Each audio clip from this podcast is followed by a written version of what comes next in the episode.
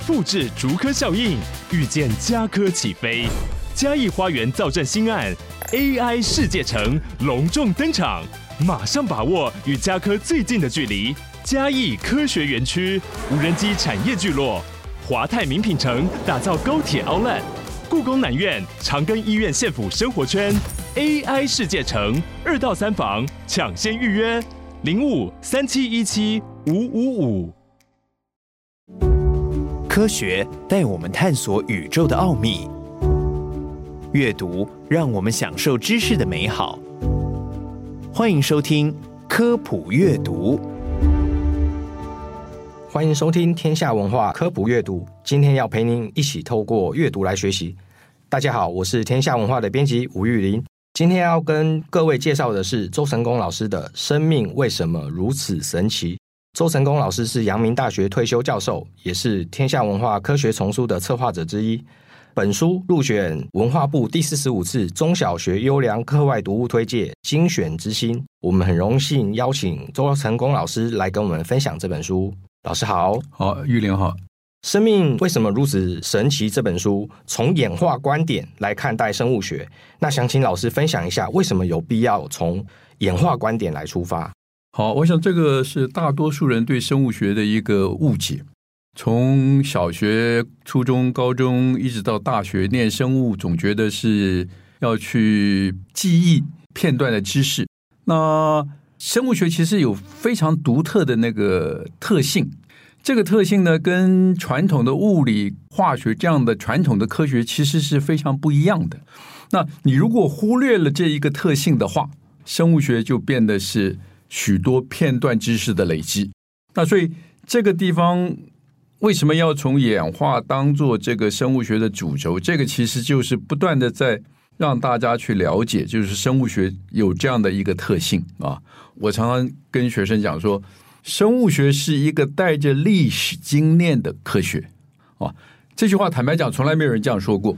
那历史经验是什么？化学、物理有没有历史经验啊？基本上没有。氢加氧变成水啊，放诸四海皆准。但是在生物学里面，我们描述的每一个生物现象，其实都是有一个非常长远的一个历史经验累积。然后呈现出来的。那不了解这个，所有的生物学就变成是片段的。所以我通常上课最后的时候，我都会希望学生去咀嚼一句话啊，一句非常有名的话。这是一个美国的演化生物学家叫杜布赞斯基，他讲的：“Nothing in biology makes sense except in the light of evolution。”就是说，你如果不把 evolution 当成是生物学的一个主轴来理解的话，那生物学是一些非常零散、非常片段，中间没有任何连贯的知识啊，所以这个是我觉得非常重要的一个概念。而在我们过去的这个生物学教学里面，这一点其实是被忽略掉的。是的。说到演化，那其实老师在第九章提到了道金斯的自设基因，然后就是为生物无私的行为做出了解释。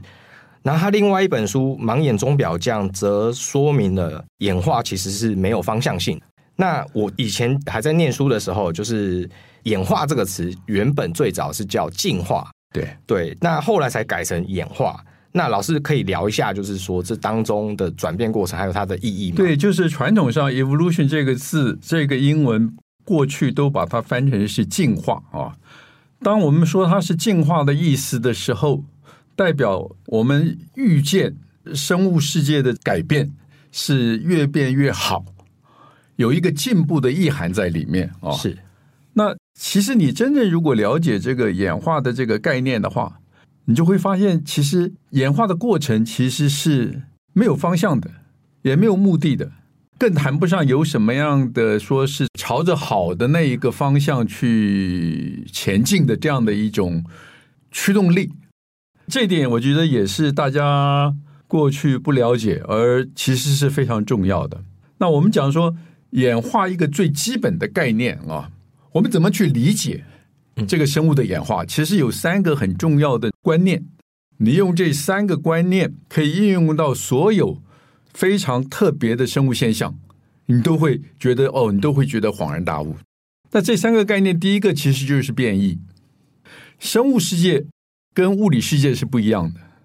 生物世界每一个个体都不一样啊，是。那这个叫变异嘛？你跟我是不一样的，是啊。在物理世界，水分子 H2O 在哪里都是水分子啊，没有差别的。但生物世界不一样，每一个个体，每一个有生命的个体，小从细菌到人，每一个个体都不一样啊。这是我们第一个要对生物世界的了解。第二个呢，每一个个体它的特征是可以遗传到它的下一代。嗯啊，遗传的这个概念，物理世界里面是没有的啊。第三个是最重要的，就是说变异的个体把他们的特征遗传给他们的子孙。那到底是哪一些具有特殊特征的个体会长期存留下来？最重要的一个因素就是天择啊，是环境在选择，环境在选择那一些适合那一个环境可以大量繁殖的个体。这个变异啊，生物个体的变异。到底是随机发生的呢，还是它因为是碰到了天择，嗯，它才演化出或者说是适应了这样的一个天择的这个环境啊？那这个问题其实也是我们了解演化最重要的一个问题，就是说变异到底是在天择出现之前，嗯，它就随机的就产生了，就存在了。然后还是呢，他因为是碰到了天择，碰到了恶劣的环境，他想要适应才改变的啊。针对这个问题，在一九四三年，美国加州理工学院一位物理学家、一位生物学家就设计了一个非常棒的一个实验啊，来证明他们是用细菌跟噬菌体，噬菌体会杀细菌，嗯啊，那所以在。众多细菌中间呢，就会产生对细菌体有抵抗力的细菌。嗯、那他只问一个很简单的问题，就是说，这些对细菌体有抵抗力的细菌，到底是在它碰到细菌体之前就出现，还是这一群细菌因为碰到了细菌体，有少数几个呢演化出特别好的适应能力，让它产生了抗拒的这个能力啊？那个实验其实是非常简单，但是呢。实验的结果非常清楚，告诉我们说，有抗拒能力的细菌没有碰到细菌里，它就已经存在在那里了。那我为什么说这个实验是很关键的啊？因为这个实验是让我们真正可以掌握到演化的精髓了。嗯，它的那个基础或者它的概念，你想想看，一九四三年的实验，我们现在会不会觉得有一点过时？其实我们很简单问一个问题：我们会不会在学校里面要给学生做实验的时候，去设计一个实验，跟这个实验一样，重复一九四三年的实验？这个在我们大部分的这个实验课程里面不会这样做的，是啊，大家都觉得要做最新的东西嘛。但是我跟大家说，你如果去看加州理工学院，他们到二零一九年，就是三四年前，他们大一的普通生物学还在做这个实验。所以你就知道这个实验的重要性，就是你只有学生亲手操作了这个实验，然后学生要去判断这个实验结果的时候，你才会抓住这个演化的概念，是就是变异是随机的，还没有碰到任何天择的时候呢，它就已经存在了。嗯，所以这个我觉得是非常有意思的一个讨论了。是这个其实原本这本书就是大一普通生物学的，算翻转教材嘛。那我想，就是就以翻转教育这件事情来讲，应该一开始尝试的时候，一定会遇到很多困难跟瓶颈，而且他在实物执行的时候，本来就跟传统课程有非常大的差异。那老师可不可以聊一下，就是说，哎，在教授这样的过程的时候，遇到的一些状况啊？好，我这个课程是我二零一四年退休之后，在阳明大学开设的这个课。那开设到第二年，然后阳明大学就帮我上课的过程就全程录影，然后我就把录影跟这个教材摆在一个网站上。那我从第三年开始呢，我就觉得我们不应该再照着过去的这个传统的教法啊。我常常问我自己：我们大学教育目标是什么？你到底是希望你的学生透过这个教育的过程，他能够变成一个什么样子？我有机会看到美国 Princeton 大学，嗯，哦，Princeton 大学大概在二十世纪末、二十一世纪初的时候，曾经花了很长的一段时间，所有的老师一起讨论，就是 Princeton 大学二十一世纪它的教育的目标是什么？Goal of education 啊，嗯，呃，最后差差不多听说是花了一年的时间的讨论，最后列出了十五项。那你去看每一项，十五项里面大概有十三项是。开始就是 the ability，就他们教育的目标是要培养学生的能力，只有一项是要加深学生在某一个特定专业里面的专业知识啊。所以我说，我们今天台湾的大学对大学生教育的目标或者我们的做法，我觉得我们大概只符合 Princeton 大学的一项啊，因为我们的课程没有是针对。培养能力来设计的啊，能力这件事情啊是没有办法用上课的方式就可以得到。嗯，比如说写作的能力、表达的能力、批判性思考的能力。嗯，这个没有办法说，我上一堂课教你怎么去做批判性思考，你就会了。嗯，你听完了，下了课你还是不会。能力的培养一定就是需要不断的练习，老师在旁边导引。指导或者指出来你在自我练习过程中间所犯的错误啊，是大概八年以前我就开始整个把我的课程设计变成一个完全的翻转。我希望培养学生自学的能力，所以他们在上课之前，他们就要把这一个礼拜他们该学的东西、该念的东西，他们自己要去念，自己要去了解。然后在自学的过程中间，一定会当然会有问题嘛，是。然后他们自己要去非常小心仔细的去发掘他们自己在学习中间碰到的问题。嗯，碰到问题之后，那我说，哎，你碰到问题之后你怎么办？你要想办法解决问题啊！你不是说等着老师来回答你的问题，对不对？所以当同学碰到问题的时候，他就要自己去思考，他怎么透过一个探索的过程去回答他自己的问题。嗯，然后要把这个过程写成一份报告，上课前要交给我。上课前就要交，上课前要交给我啊！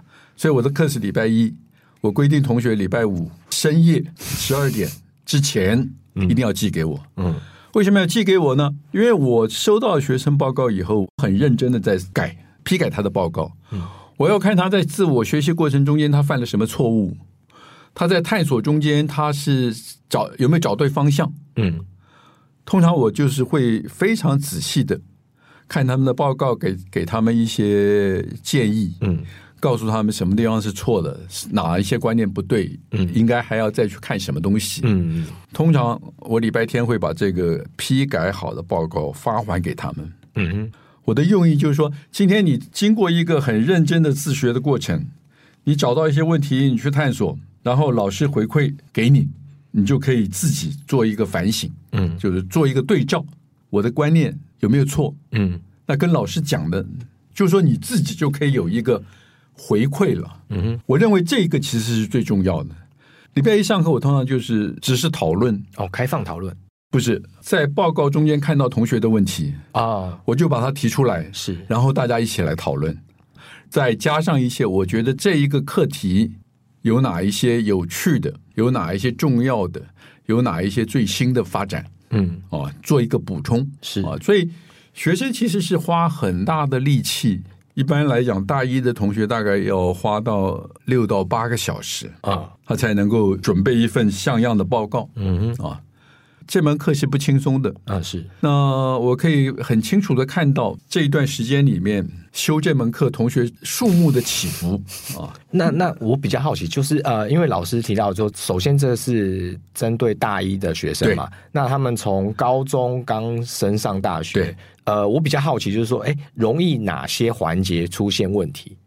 台湾的高中生念的生物其实是算是蛮多的啊。嗯特别像阳明大学是医科大学，我很多学生是医学院的学生，医学系的学生，他们高一、高二、高三念的非常多的生物。嗯，实际上他们很多同学在高三的时候就把美国大一的生物学的课本都念完了，念完了。那当然是念中文的翻译版。所以在这个中间，他们最我觉得最欠缺的就是一个看到一段生物现象的描述之后，你要提出问题。我觉得这提问这个角度是我们现在大学生恐怕是最弱的，他就不知道要问什么东西。这种提问的能力呢，我认为也是没办法啊，非得强迫。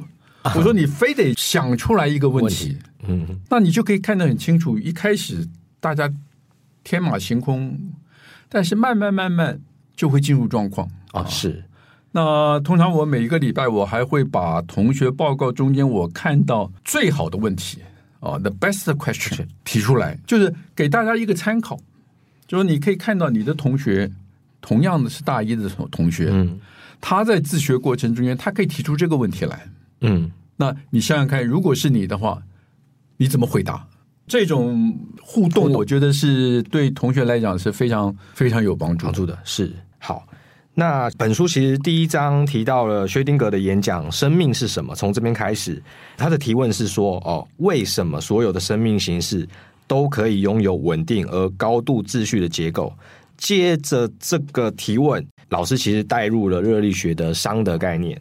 对，然后等到第二章，然后由米勒尤里的实验，就是提供了一个生命起源的一个算是想象。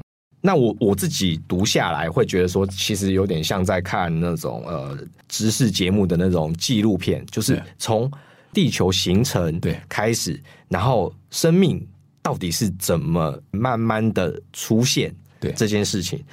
我很好奇，就是说，哎，这个感觉起来，就是就老师书里面的说法，其实都还只是假说哦，当然都是假说。对，那那学界是不是还有一些其他的假设，可以请老师跟我们分享一下？生命是什么？哦，这个是我们很容易提出的问题，但是简单的说，这个问题没有答案啊，是，就是没有人能够对生命这一个现象或者这一个活动提出一个很明确的。很精准的嗯定义，嗯，所以你可以找到各式各样描述生命或者说是对生命下的定义，可能都不一样。但是呢，这个问题又是每一个人一开始接触生物学的时候，心里面就会想发出的这个问题。所以我用薛定谔的这个 “What is life” 的这个，只是提供了一个面向，嗯，一个物理学家他怎么来看生命是什么。啊他也没有给生命一个很完整的描述，他只是从一个物理学家提出了生命现象背后的两个物理学家认为是重要的啊特征，这两个是生命形成的一个特征，或生命活动具有的一个特征啊。但这个有没有涵括所有的？当然没有。我常常在想，我说我们恐怕永远没有办法完全掌握生命是什么啊啊。那这个理由其实也很简单，就是说，什么叫完全掌握？我的看法很简单，我们能不能完全掌握一个汽车？我觉得我们当然可以完全掌握一个汽车，因为你知道汽车的每一个零件，嗯哼，然后你知道这些零件该怎么组合变成一个可以动的汽车啊，这个我们就对汽车就有了一个完整的掌握。但是到今天呢，我们对生命，我们可以从各个不同的面向。去了解生命有哪些物质的组成，这些物质中间怎么互动？那你把某一些物质剔除，这个生命现象就会消失。这些知识都是生命活动的必要条件。嗯，它需要这个东西，它才能够展现它的这个活力。但是呢，稍微往前走一步，你就知道我们在谈必要条件，就有什么充分条件。充分条件什么意思？就是我只要满足这些条件，生命就可以在我面前出现。那我认为我们现在几乎完全没有生命活动的这个充分条件，有多少掌握？我们掌握的都是必要条件啊，哦，而不是充分条件。所以它还有一个很大的一个迷思在那里。那生命的起源也是一样啊。刚刚一开始讲啊，我说。生物学是一个带着历史经验的科学，嗯，那生命的起源就等于是什么？就是你在回溯那个生命开始的那个历史经验，嗯，那个已经过去了，就跟我们常常人间的那个历史其实是一样的。今天我们怎么晓得秦始皇做了什么事情？他是不是真的做了这些事？那你怎么证明？你事实上你不能证明嘛？历史事件、历史经验，你只能够。透过拼凑，然后去假设，你永远没有办法还原，嗯，最初最原始的那个历史场景。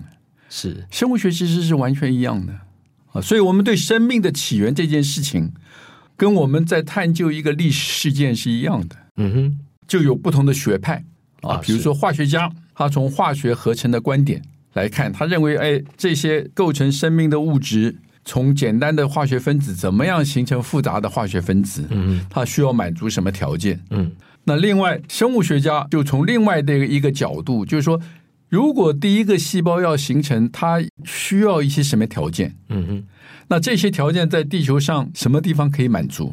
嗯。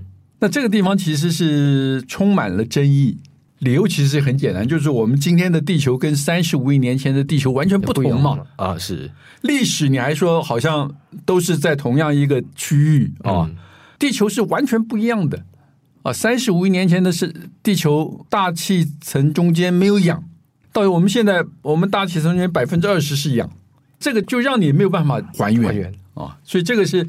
我觉得是非常有趣，但是呢，这个里面就有很多问题是，这是训练你的思考，嗯，训练你思考的严谨度，训练你的这种批判性的思考。我们看到一个一个理论出来以后，我们就要找毛病，挑它的毛病，看这个理论有哪些事情它是还没有解释，或者解释不对，或者说是不可能解释的，嗯啊，所以这是一个在研究或者在学习生物学这一段。其实是一个非常好的那个脑力激荡的那个机会。嗯哼，那其实整本书也回应老师呃所提到的批判性思考。其实整本书其实给了读者或者是说学生非常多呃反思的问题。